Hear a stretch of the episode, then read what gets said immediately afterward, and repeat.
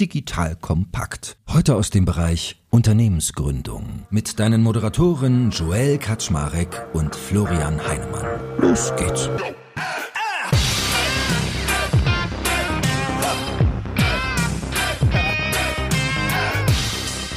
Hallo Leute, mein Name ist Joel Kaczmarek bin der Geschäftsführer von Digital Kompakt und heute an meiner Seite wieder der liebe Florian Heinemann. Der ist ja Kenner der ersten Stunde hier und wir wollen mal darüber sprechen, wie verhalte ich mich als Gründerin eigentlich in der derzeitigen Krise. Gefühlt ja schon oft diskutiert, wenn wir mal ganz ehrlich sind, aber ich hatte so den Eindruck, die Meinung von Florian würden doch viele gerne dazu hören und deswegen reden wir heute dazu, sollte ich mich eigentlich wirklich an proaktivem Cost-Cutting beteiligen? Wie kommuniziere ich eigentlich in der Krise, nach innen wie nach außen? Wie gehe ich mit dem Gehälterdruck gerade um? Das werden so unsere Themen heute sein. Schnelle, kompakte Folge. In diesem Sinne, schön, dass du da bist, Florian. Moin, moin. Moin, moin. Fangen wir mit dem ersten Thema gleich an. Also, ist ja das naheliegendste von allen Dächern, schaltet es ja gerade runter, allen Investorendächern zumindest. Ja, mach mal hier Runway-Verlängerung. Also sieh mal zu, dass deine Kohle länger reicht, bevor du entweder raisen musst oder vielleicht in dem günstigen Fall kommst, dass dein Market Fit so gut ist, dass du dann sukzessive dich aus dem Umsatz tragen kannst. Was ist denn so deine Grundhaltung zum Thema proaktives Kosten reduzieren?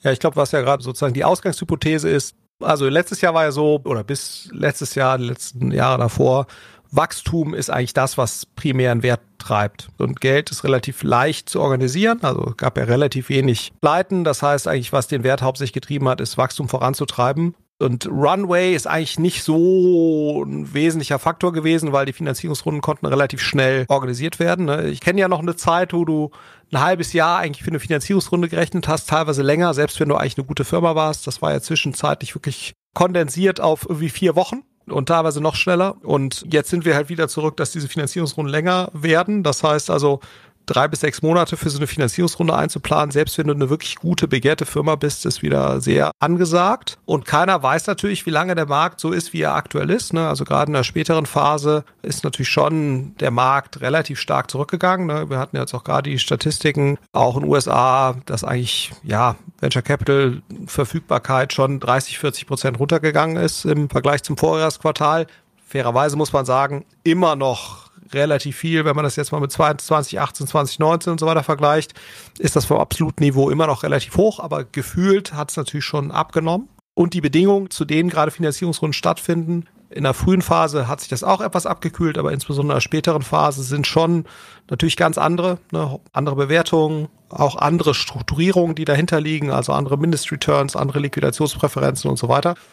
Das heißt, es macht schon Sinn, ne, solange jetzt die Marktphase so ist, wie sie jetzt aktuell ist, und da ist ja nicht so richtig zu erkennen, wann das anders werden sollte. Es gibt jetzt wenig Makrofaktoren, die jetzt dafür sprechen, dass sich das jetzt zeitnah ändert und diese Phase möglichst nicht für ein Fundraising nutzen zu müssen, sondern eher etwas länger Zeit zu haben. Das ist eigentlich jetzt die dominante Strategie. Das heißt, eine Runway-Verlängerung macht, glaube ich, für jeden Sinn, selbst wenn eine sehr gute Firma ist. Aber wie gesagt, es gibt weiterhin Finanzierungsrunden, die stattfinden. Wenn die stattfinden, dann sind das schon weiterhin Firmen, die halt ja, eine gewisse Sexiness haben und vor allen Dingen aber natürlich auch sehr stark auf die Unit Economics achten. Das heißt, man braucht jetzt nicht mehr 100% Wachstum plus, gerade in den späteren Phasen, sondern es ist völlig okay, wenn man ein mittleres zweistelliges Wachstum zeigt, 20, 30 Prozent. Das kann auch völlig in Ordnung sein. Im E-Commerce-Bereich ist es jetzt aktuell sogar ein Erfolg, weil man eher stagniert und nicht zurückgeht.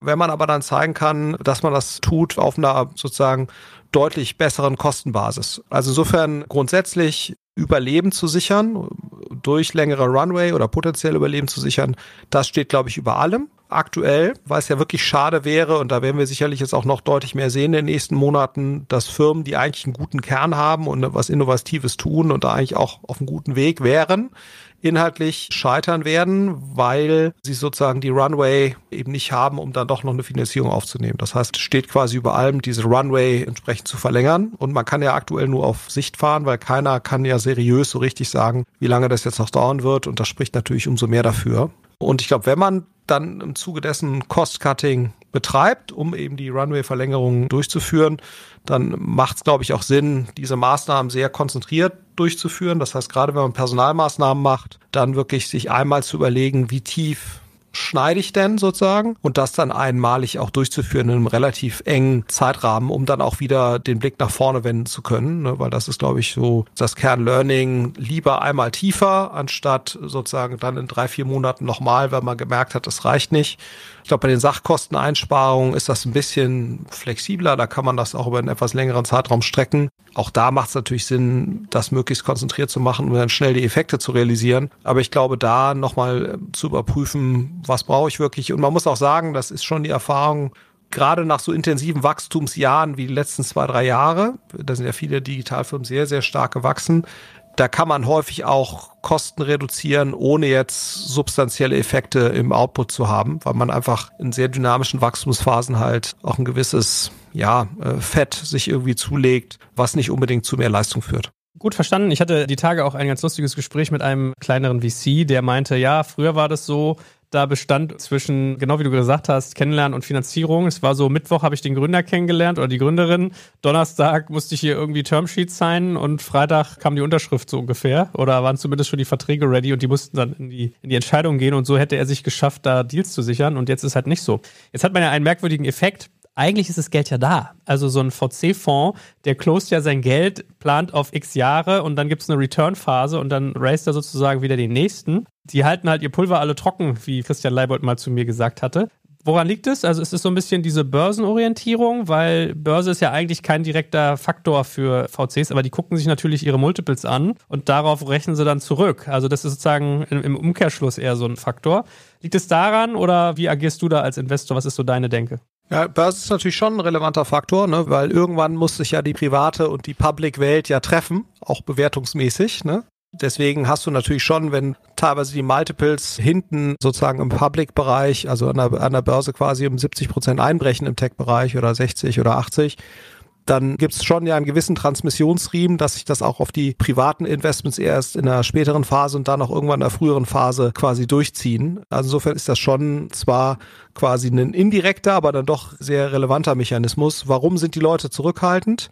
Du hast natürlich den einen Effekt, dass du vermutlich mehr Prozent deines Fonds brauchst, um interne Runden zu stemmen bei Firmen, wo du schon investiert bist. Sonst ist es ja so, das Spiel, gerade bei frühphasigen Investoren war ja so, du finanzierst in der frühen Phase, bist du Lead-Investor, dann machst du vielleicht noch dein Pro-Rata in der nächsten Runde, vielleicht auch sogar ein bisschen weniger, weil der Kapitalbedarf wird dann eben gedeckt in der nächsten Runde von neuen Investoren. So, wenn das schwieriger ist, dann ist halt der Anteil der Runden, wo du mehr als diesen Anteil machen musst aus deinen Fonds größer. Das heißt, du brauchst mehr Mittel relativ gesehen von deinen bestehenden Fonds für dein Bestandsportfolio. Das ist der eine Grund. Der andere Grund ist natürlich, dass du ungern in so einer Marktphase selbst als VC das nächste Fundraising machen möchtest. Das heißt also jetzt aktuell, klar, man sieht, es gibt schon weiterhin Fonds, die geraced werden, auch aufgelegt werden. Gerade wenn du eine sehr verlässliche professionelle Investorenbasis hast, geht das auch aktuell. Ne? Aber auch die sehr professionellen Investoren haben Druck, weil ja häufig PE, VC ist ein Prozentsatz der Gesamtassetbasis. Da waren ja sowieso die letzten Jahre so, dass die Leute da häufig an ihre Obergrenzen gegangen sind, prozentual. Wenn jetzt quasi die gesamte Assetbasis runtergegangen ist, dann liegen häufig diese Investoren über ihren Grenzen, die sie sich selbst gegeben haben.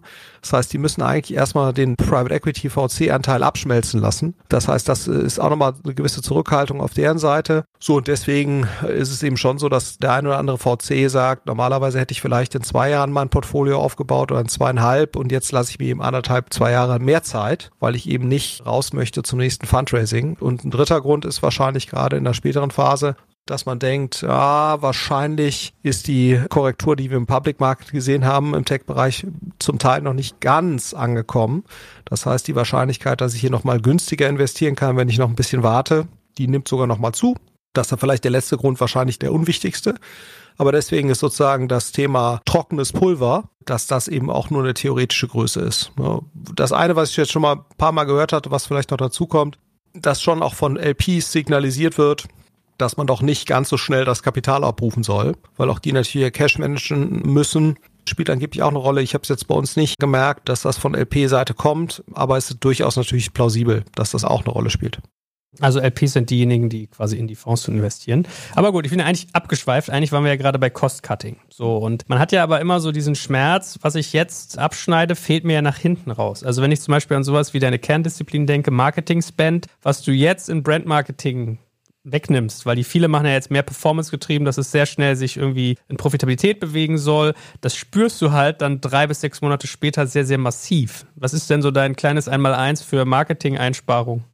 Ich glaube, es kommt immer sehr darauf an, was ich mir auch leisten kann an Vorfinanzierung, ne? weil auch Brand-Marketing ist ja nichts anderes als sozusagen vorweggenommenes Investment in einen hoffentlich zukünftig stattfindenden Umsatz. Und jede Form der Vorfinanzierung, die muss ich mir halt cashmäßig leisten können. Und das, was natürlich nochmal hinzukommt, ist, dass die Effizienz von Marketing-Investment in einer Phase, wo du eher Konsumzurückhaltung hast, natürlich auch nicht ganz so hoch ist. Ne? Das siehst du ja auch quasi jetzt gerade im Aktienmarkt beispielsweise, dass da natürlich sehr, sehr wenig getradet wird. Das heißt, da jetzt neue Kunden zu akquirieren, ist vielleicht auch gar nicht unbedingt so wahnsinnig sinnvoll. Ne? Oder auch ein Zalando, wenn die jetzt aktuell Kunden akquirieren oder About You, wenn du sowieso schon eine gewisse Konsumzurückhaltung hast, bei Dingen, die du jetzt vielleicht nicht unbedingt brauchst, wozu ja Mode gehört, zumindest ab einem gewissen Maß an Kauf, was du da tätigst, dann baust du da vielleicht auch weiterhin Marke auf durch Brand Advertising, aber das sollte natürlich nicht zu weit weg sein von der Phase, wo dann die Konsumzurückhaltung auch wieder nachlässt, weil eben die gesamtwirtschaftliche Lage besser wird, Disposable Income höher.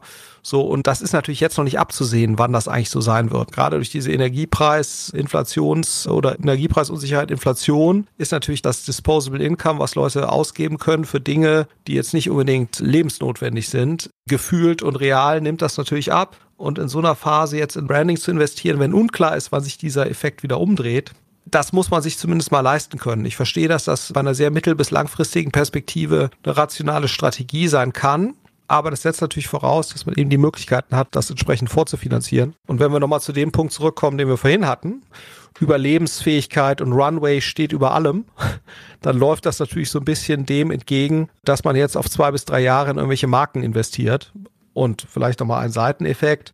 Was man natürlich schon auch sieht, dass relativ viel der Markenbildung auch im E-Commerce mittlerweile eben nicht mehr durch Kommunikationsmaßnahmen erreicht werden, sondern eher durch sozusagen eine sehr gute Kundenexperience, die dann im Prinzip durch Erleben eines Services oder eines Produkts zu einer Markenbildung führt. Und das ist natürlich, wenn man die Möglichkeit hat, ein Experience-Produkt oder Service anzubieten, dann hat man natürlich eigentlich auch andere Formen der Markenbildung, die jetzt nicht so stark auf Kommunikation setzen, was dann wiederum Media-Budget irgendwie verlangt.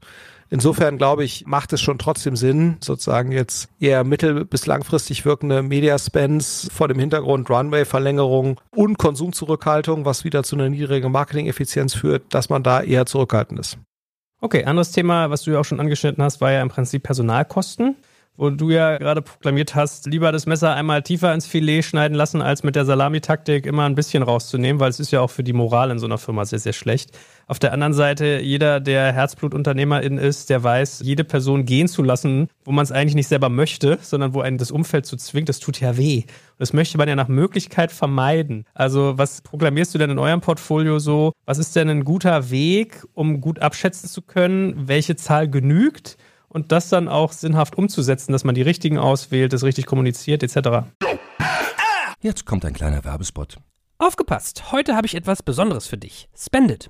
Der Benefits-Anbieter aus München hat sich nämlich vorgenommen, Benefits für Arbeitgeber und Arbeitnehmende so attraktiv wie möglich zu machen und die Teammotivation auf ein neues Level zu heben. Dabei will Spendit vor allem eins: Benefits für alle zugänglich und demokratisch gestalten. Egal ob in großen oder kleinen Unternehmen, ob in der Stadt oder in ländlicheren Regionen, ob für Mitarbeitende im Tag- oder Nachtdienst, Mitarbeiter-Benefits von Spendit sind enorm flexibel und unabhängig von Ort und Zeit. Und mit Produkten wie der Spendit Card, Lunchit und Mobility bringt Spendit frischen Wind in die Welt der Mitarbeiterleistungen und setzt auf digitale Lösungen statt Papiergutscheine. Das Spannende für Arbeitgeber und Mitarbeitende, die Benefits sind steueroptimiert. Das bedeutet nicht nur echte Einsparungen für dein Unternehmen und den Lohnnebenkosten, sondern auch mehr Netto vom Brutto für deine Mitarbeitenden. Das sind Gehaltsextras, die deine Mitarbeitenden wirklich brauchen und schätzen werden. Also, wenn du auch die Mitarbeiterbindung in deinem Unternehmen stärken willst, dann schau unbedingt mal bei digitalkompakt.de slash spendet vorbei und hinterlasse einen Gruß von mir. Und wie immer findest du alle Infos auch auf unserer Sponsorenseite unter digitalkompakt.de slash Sponsoren. Werbung Ende. Ja, ich glaube, das eine ist ja quasi, in welchen Bereichen schneidet man, wenn man schneidet. Ne? Und ich glaube, da zu schauen, was sind wirklich die differenzierenden Bereiche? Wo baut die Firma IP auf, die im Prinzip der differenzierende Faktor sein werden? Und ich glaube, da nochmal ein ganz klares Bild zu haben, was ist unser differenzierendes IP? Häufig ja bei der digitalen Firma Technologie, Produkt, ne, ist häufig ein wesentlicher Faktor bei dem Ganzen dann ist das wahrscheinlich ein Bereich, wo ich eher am spätesten schneide. Ne? Aber das kommt sehr darauf an. Ne? Bei einem Zalando oder bei einem About You war das sicherlich eine ganze Zeit lang sozusagen dieses Marketing, wie gehe ich mit Kundendaten um und, und daraufhin Marketing und CM. Das war da ein differenzierender Faktor dann sollte man da wahrscheinlich eher nicht schneiden oder so wenig wie möglich. Ne? Das ist, glaube ich, so dieser Bereichsfokus. Und wenn man dann eine Ebene tiefer geht, dann wirklich auf Einzelpersonenebene durchzugehen und zu sagen, okay, welche Person würde ich, wenn ich jetzt heute nochmal, das finde ich eigentlich eine ganz schöne Frage, welche dieser Personen würde ich heute eigentlich nochmal einstellen mit dem Wissen, was ich jetzt über diese Person habe? wenn die jetzt weg wäre und jetzt dann neu zu mir käme, würde ich die eigentlich in Kenntnis dieser Person nochmal neu einstellen. Und ich glaube, das ist eine sehr gute Frage. Was auch hilft, finde ich dabei, wirklich Rankings zu haben von Mitarbeitern in jedem Fachbereich, dass man wirklich sagt, ich zwinge mich dazu, als Führungskräfte oder als Führungsmannschaft von jedem Fachbereich eigentlich Mitarbeiter in eine Rangfolge gebracht zu haben. Dann hast du natürlich noch das Thema Sozialauswahl, was in Deutschland eine gewisse Rolle spielt äh, oder eine große Rolle spielt. Das kann man nicht außen vor lassen, aber das wäre dann für mich eher ein nachgelagerter Aspekt, den ich dann, wenn ich mir überlegt habe, welche Fachbereiche sind wichtig, wo sollte ich eigentlich wie viel schneiden, wenn ich schneiden muss, dann auf die Einzelpersonenebene gehen und dann mir überlegen, was sind jetzt eigentlich sozusagen diejenigen, von denen ich glaube, dass sie in der derzeitigen Konstellation die meiste Performance bringen in die Organisation, dass ich da ein sehr klares Bild habe und dann legt man halt nochmal so ein Filter Sozialauswahl drüber und da gibt es nochmal entsprechende Veränderungen. Aber ich glaube, vorbereitet zu sein, und ein sehr klares Bild zu haben, welche Bereiche sind wichtig, vorbereitet zu sein im Sinne der Rankings von Mitarbeitern, das ist, glaube ich, sehr hilfreich wenn man das eben nicht in dem Moment entwickeln muss, wenn man sagt, so jetzt muss ich da mal ran an die Kostenbasis. Und es gibt ja auch durchaus Leute, die sagen, jedes Jahr zehn Prozent aus so einer Organisation rauszunehmen. Ich sage nicht, dass ich das gut finde, aber es gibt durchaus ja eine Reihe von Verfechtern, die sagen, es macht eigentlich Sinn, jedes Jahr die zehn Prozent Low-Performer aus einer Organisation rauszunehmen. Ne? Und Low Performer ist, glaube ich, auch nochmal ganz wichtig. Heißt ja nicht, dass das per se schlecht leistende Mitarbeiter sind, sondern dass die vielleicht auch in der Rolle oder in der Konstellation, wo sie aktuell sind, vielleicht im Sinne eines stärkenorientierten Ansatzes nicht äh, ne, das bestmögliche Einsatzfeld haben. Das kann ja auch durchaus sein. Also es ist gar nicht unbedingt nur die Person ist per se minder leistend, sondern es kann ja durchaus auch sein, dass es eben sehr kontextabhängig ist oder das ist ja in der Regel so. Deswegen glaube ich, hilft es da einen sehr nüchternen Blick drauf zu haben und das eben schon vorbereitet zu haben. Und das andere Thema, wenn wir über Personaldach denken, ist ja sowas wie Hiring Freeze. Also jetzt ging es gerade darum, keine bestehende Person vielleicht freizusetzen oder anders einzusetzen oder Gehälter zu reduzieren. Wie ist denn so deine Haltung beim Thema, ich stelle gar keine neuen mehr ein? Ja, eine gewisse Fluktuation halte ich eigentlich immer für sinnvoll. Also weiterhin Mitarbeiter einzustellen und da eigentlich immer einen gewissen Flow von neuen Talenten, neuen Ideen zu haben, ist, glaube ich, für eine Organisation sehr gut. Ja, das heißt, zumindest einen gewissen Churn, den ich habe, den zu ersetzen mit Mitarbeitern, die vielleicht meine Anforderungen nochmal besser erfüllen, weil ich ja immer genauer lerne, idealerweise, welche Mitarbeiter bei mir wirklich Performance treiben. Das macht, glaube ich, für jede Firma total Sinn. Und deswegen bin ich eigentlich sehr stark gegen den Hiring Freeze, weil ich glaube, dass ein statisches Element in so einer Firma, das kann eigentlich nicht helfen, sondern eine gewisse Fluktuation da zu haben und diesen neuen Inflow zu haben, das halte ich für wahnsinnig wichtig. Ne? Man spricht ja auch, und das finde ich eigentlich ein schönes Bild, von Talent Density.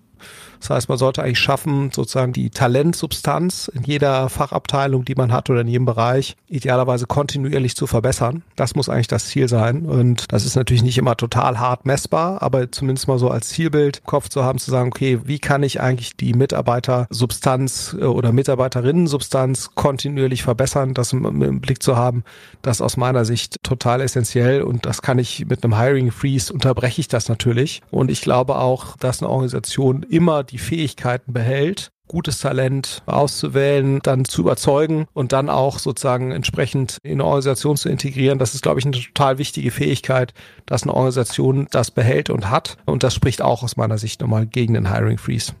Wie ist es mit Gehältern? Also Punkt 1 ist, Leute, die vielleicht nicht passen, was wir gerade hatten, vor die Tür zu setzen. Punkt 2 ist, sich zu fragen, stelle ich neue ein? Und Punkt 3 ist ja aber, jetzt kommen trotzdem Menschen, die natürlich auch irgendwie die gestiegenen Kosten merken und sagen, du, ich brauche jetzt mal mehr Geld hier, meine Stromkosten haben sich verfünffacht, äh, dies, das, jenes. Was hast du da für eine Haltung? Was würdest du ManagerInnen, GründerInnen, UnternehmerInnen empfehlen? Ja, sehr schwierige Frage. Ne? Ich meine, letztendlich kommen wir natürlich aus einem 12, 13 Jahre lang andauernden paradiesische Zustände aus Arbeitnehmersicht Markt, ne? wo du sagst, es gibt ja in den 80er Jahren hatten wir noch Arbeitslosigkeit, da war doch sozusagen der Arbeitgeber das starke Element oder Arbeitgeberin das starke Element in der Beziehung zwischen Arbeitgeber und Arbeitnehmer und das hat sich ja sehr stark verschoben zugunsten des Arbeitnehmers. Ne? Also der qualifizierte Arbeitnehmer war ja in den letzten Jahren quasi das knappe Gut und hatte dementsprechend auch wenig Probleme, sowohl höhere Gehälter, aber auch ansonsten bessere Arbeitsbedingungen in jeder Hinsicht durchzusetzen. So, und jetzt muss man mal schauen, sozusagen, wie sich das verändert. Meine These wäre, dass die Gehälter weiter, weiter hoch bleiben und dass auch sozusagen die Übernachfrage nach qualifizierten Arbeitskräften immer noch so hoch ist, dass auch diese temporäre Krise nicht dazu führt, dass jetzt die Welt sich wieder zurückdreht, sozusagen in etwas, wie wir es mal hatten. Das halte ich für ausgeschlossen. Aber es ist natürlich schon so, ne, auch wieder vor diesem Hintergrund Runway-Verlängerung und Kostenbasis im Griff behalten. Das steht über allem. Ne, und dass es jetzt wahrscheinlich nicht möglich sein wird, für jedes Unternehmen flächendeckend 10, 12-prozentigen Inflationsausgleich auf der Lohnseite zu gewähren. Gerade für auch digitale Startups, das sind ja häufig, gerade im B2B-Bereich, die Lohnkosten der mit Abstand dominante Faktor auf der Kostenbasis. Ich glaube, das kann nicht jedes Unternehmen mitgehen, ne, weil diese Kostenbasis, ohne dass sich die, die Einnahmenbasis nennenswert verbessern würde, damit konterkariere ich natürlich relativ viele der Cost-Cutting-Effekte. Ich denke, es wird sich nicht vermeiden lassen, da gerade auch im technischen Bereich, also da, wo der, der Talentdruck nochmal am höchsten ist, da trotzdem dann eine, eine Gehaltsentwicklung zu gewährleisten, die attraktiv ist. Aber ich glaube, eine flächendeckende Inflationsanpassung oder noch mehr, was ja sehr stark von Mitarbeiterseite häufig gefordert wird, das ist für viele Organisationen und auch Startups aus meiner Sicht nicht realistisch leistbar. Ja, schwieriges, schmerzhaftes Thema. Wie würdest du denn insgesamt die Kommunikation angehen, sowohl nach innen als nach außen? Fangen wir mal nach innen an. Also man hat ja als äh, Führungskraft auch immer den Auftrag, eigentlich nicht alles weiterzugeben, sondern auch so ein gewisser Dämpfer zu sein. Du darfst ja deinem Team auch irgendwie keine Angst machen. Trotzdem muss man transparent und ehrlich sein. Was sind so die Maßnahmen, die du sinnhaft findest, wenn es um interne Kommunikation geht? Also ich glaube, gerade natürlich im Zusammenhang mit solchen Cost-Cutting-Maßnahmen ist es, glaube ich, total wichtig, dass Mitarbeiter verstehen, warum macht man das jetzt, warum ist Runway so wichtig, wie sind gerade die Mechanismen am Kapitalmarkt, warum macht es halt Sinn, da einfach eine Verlängerung äh, sozusagen der Lebenslauer zu erreichen. Ich glaube, an den Punkten muss man transparent sein, um den Leuten einfach zu erklären, warum da gewisse Dinge passieren. Ich glaube, wenn man das einfach so stehen lässt, ist das auf keinen Fall vorteilhaft. Klar, die Gefahr ist immer, man mutet den Leuten zu viel zu. Ne? Aber ich glaube, ja, wir sind halt in einer besonderen Zeit aktuell und ich glaube, man muss das dann auch erklären, was das eben für die individuelle Firma für Auswirkungen hat. Man kann nicht davon ausgehen, dass jeder sich jetzt in dem Detail mit den konkreten Auswirkungen äh, da auseinandersetzt und auch was das jetzt für die eigene Firma heißt. Die eigene Firma unterliegt jetzt gerade im Rückenwind oder im Gegenwind und so weiter. Das muss man, glaube ich, mal erklären, was die Beweggründe dahinter sind. Ich glaube, das ist schon wichtig und man muss, glaube ich, auch ehrlich sein und sagen, kein Mensch weiß seriös, wie lange diese Situation anhalten wird und was das jetzt genau bedeutet. Ne? Deswegen auch darauf würde ich hinweisen, weil ich glaube, alles andere wäre unehrlich. Und ich verstehe sozusagen den Anspruch, dass man eigentlich eine gewisse, ja, sozusagen Klarheit reinbringen sollte, idealerweise als Führungskraft. Aber ich glaube, umso wichtiger ist es, wenn eben diese Klarheit realistisch nicht herzustellen ist, nicht aus Unvermögen der, der Führungskraft oder, oder der, des Managements, sondern einfach auch, weil die Gesamtgemengelage eben so schwierig zu beurteilen ist, dann ist es, glaube ich, schon wichtig, diese Botschaft auch zu übermitteln. Ne? Die ist jetzt auch aktuell relativ glaubwürdig, weil mein, das ist ja keine Mindermeinung, dass eben diese Situation sehr schwer einzuschätzen ist, sondern es ist ja eine ganz klare Mehrheitsmeinung, dass der Gesamtsachverhalt sich so darstellt. Und insofern glaube ich, trifft man da sicherlich auf einiges an Verständnis. Letzter Punkt. Jetzt hatten wir die interne Kommunikation. Wie handhabst du es denn mit der externen? Also, was heißt das? Presse ist ein Thema, KundInnen, PartnerInnen. Weil wenn man jetzt harte äh, Schlüsse zieht, ja, Freisetzungen vornimmt oder, weiß ich nicht, Produktentwicklung absagen muss, dann hat man ja ein Pressethema. Kunden, Partner, Lieferanten ist ein Faktor, ja, dass man da auf einmal andere Gespräche führen muss, manchmal vielleicht Zahlungsziele verschieben oder andere Dinge, wie sich wünschen, Sachen absagen, etc., etc. Hast du da so eine kleine Patentformel, wie du damit rangehen würdest? Nee, aber ich glaube auch da, ne? Also ich glaube, wenn du die Story nicht shapest, dann shapes im Zweifelsfall jemand anders. Ne? So. Und ich glaube, das ist immer schlechter, als dass man es selbst tut. Ne? So, ich glaube, würde ich jetzt eine Pressemitteilung rausgeben, wir haben jetzt übrigens gerade unsere Kosten um 30 Prozent reduziert, wahrscheinlich nicht. Ne? So. Aber würde ich quasi an die internen Mitarbeiter das auch nochmal schriftlich darlegen, was jetzt hier eigentlich gerade passiert ist in der E-Mail, auf jeden Fall würde ich das wichtigen Kunden und Lieferanten schicken, auf jeden Fall. Und dann bin ich ja auch schon ein Stück weit in der Öffentlichkeit. Ne, so, und das sind natürlich die Themen, die dann auch weitergeleitet werden, genau solche E-Mails. Und vielleicht, ne, wenn es dann halt eine Rückfrage gibt dazu auf Basis von sowas, dann würde ich auch sehr proaktiv da kommunizieren. Ich meine, wie gesagt, es gibt, glaube ich, keine ähm, bessere Zeit, als jetzt solche Maßnahmen irgendwie zu erklären und Verständnis dafür zu bekommen, sowohl auf Mitarbeiterseite als auch in der insgesamten Öffentlichkeit. Das heißt, ich glaube, das Risiko, dass Transparenz einem hier um die Ohren fliegt, halte ich jetzt für so gering wie selten weil, glaube ich, jeder durch die aktuelle Situation ja eher übersensibilisiert ist. Also insofern, glaube ich, ist das Risiko, hier quasi schwächer dazustehen oder fehlerhafter dazustehen, als man eigentlich ist, was ja so ein bisschen auch sonst die, die Sorge ist bei solchen Themen, die ist, glaube ich, deutlich geringer, als man das normalerweise hat. Na gut, war doch ein guter halbstündiger Ritt. Haben wir noch was Wichtiges vergessen? Nein, oder? Auf gar keinen Fall. Ja. Sehr gut. Dann äh, danke ich dir ganz herzlich. Drücke dir natürlich äh, feste die Daumen, dass dein attraktives Portfolio nicht in Krise gerät oder sie gut meistert und freue mich schon aufs nächste Mal mit dir. Absolut. In diesem Sinne. Danke fürs Zuhören beim Digital Kompakt Podcast. Du merkst, hier ziehst du massig Wissen für dich und dein Unternehmen heraus. Wenn du mit uns noch erfolgreicher werden möchtest, abonniere uns auf den gängigen Podcast-Plattformen. Und hey, je größer wir werden, desto mehr Menschen können wir helfen.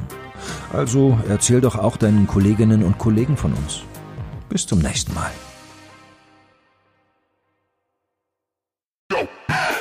Werbung Aufgepasst! Wenn du ein B2B-Unternehmen bist, möchtest du jetzt deine Sales Pipeline mit neuen B2B-Leads füllen und dafür empfehlen wir dir unseren Partner SalesViewer. SalesViewer lässt sich total einfach erklären. SalesViewer entschlüsselt nämlich Unternehmen, die deine Webseite besuchen und zeigt diese in Klarnamen an. Du und dein Team sehen also ganz genau, wer eure Webseite besucht und wofür sich diese potenziellen KundInnen interessieren. Und dann gibst du einfach Vollgas, denn du kannst diese Unternehmen dann ja zielgenau ansprechen und einfach zu neuen KundInnen machen. Im Marketing und Vertrieb ist das also eine Wahnsinnsunterstützung für die B2B-Lead-Generierung. Deshalb nutzen schon viele Marktführer wie Stepstone, Avato Systems, Spot5, Talon One oder die Vodafone-Tochter Grand Centric SalesViewer und generieren damit täglich neue B2B-Leads. Und wenn das für dich interessant ist, dann teste SalesViewer doch einfach mal kostenlos. Alles, was du dafür wissen möchtest, findest du unter folgender Weiterleitung digitalkompakt.de slash salesviewer. Und wie immer verlinke ich dir das auch auf unserer Sponsorenseite unter digitalkompakt.de slash Sponsoren. Das war's mit dem Werbespot.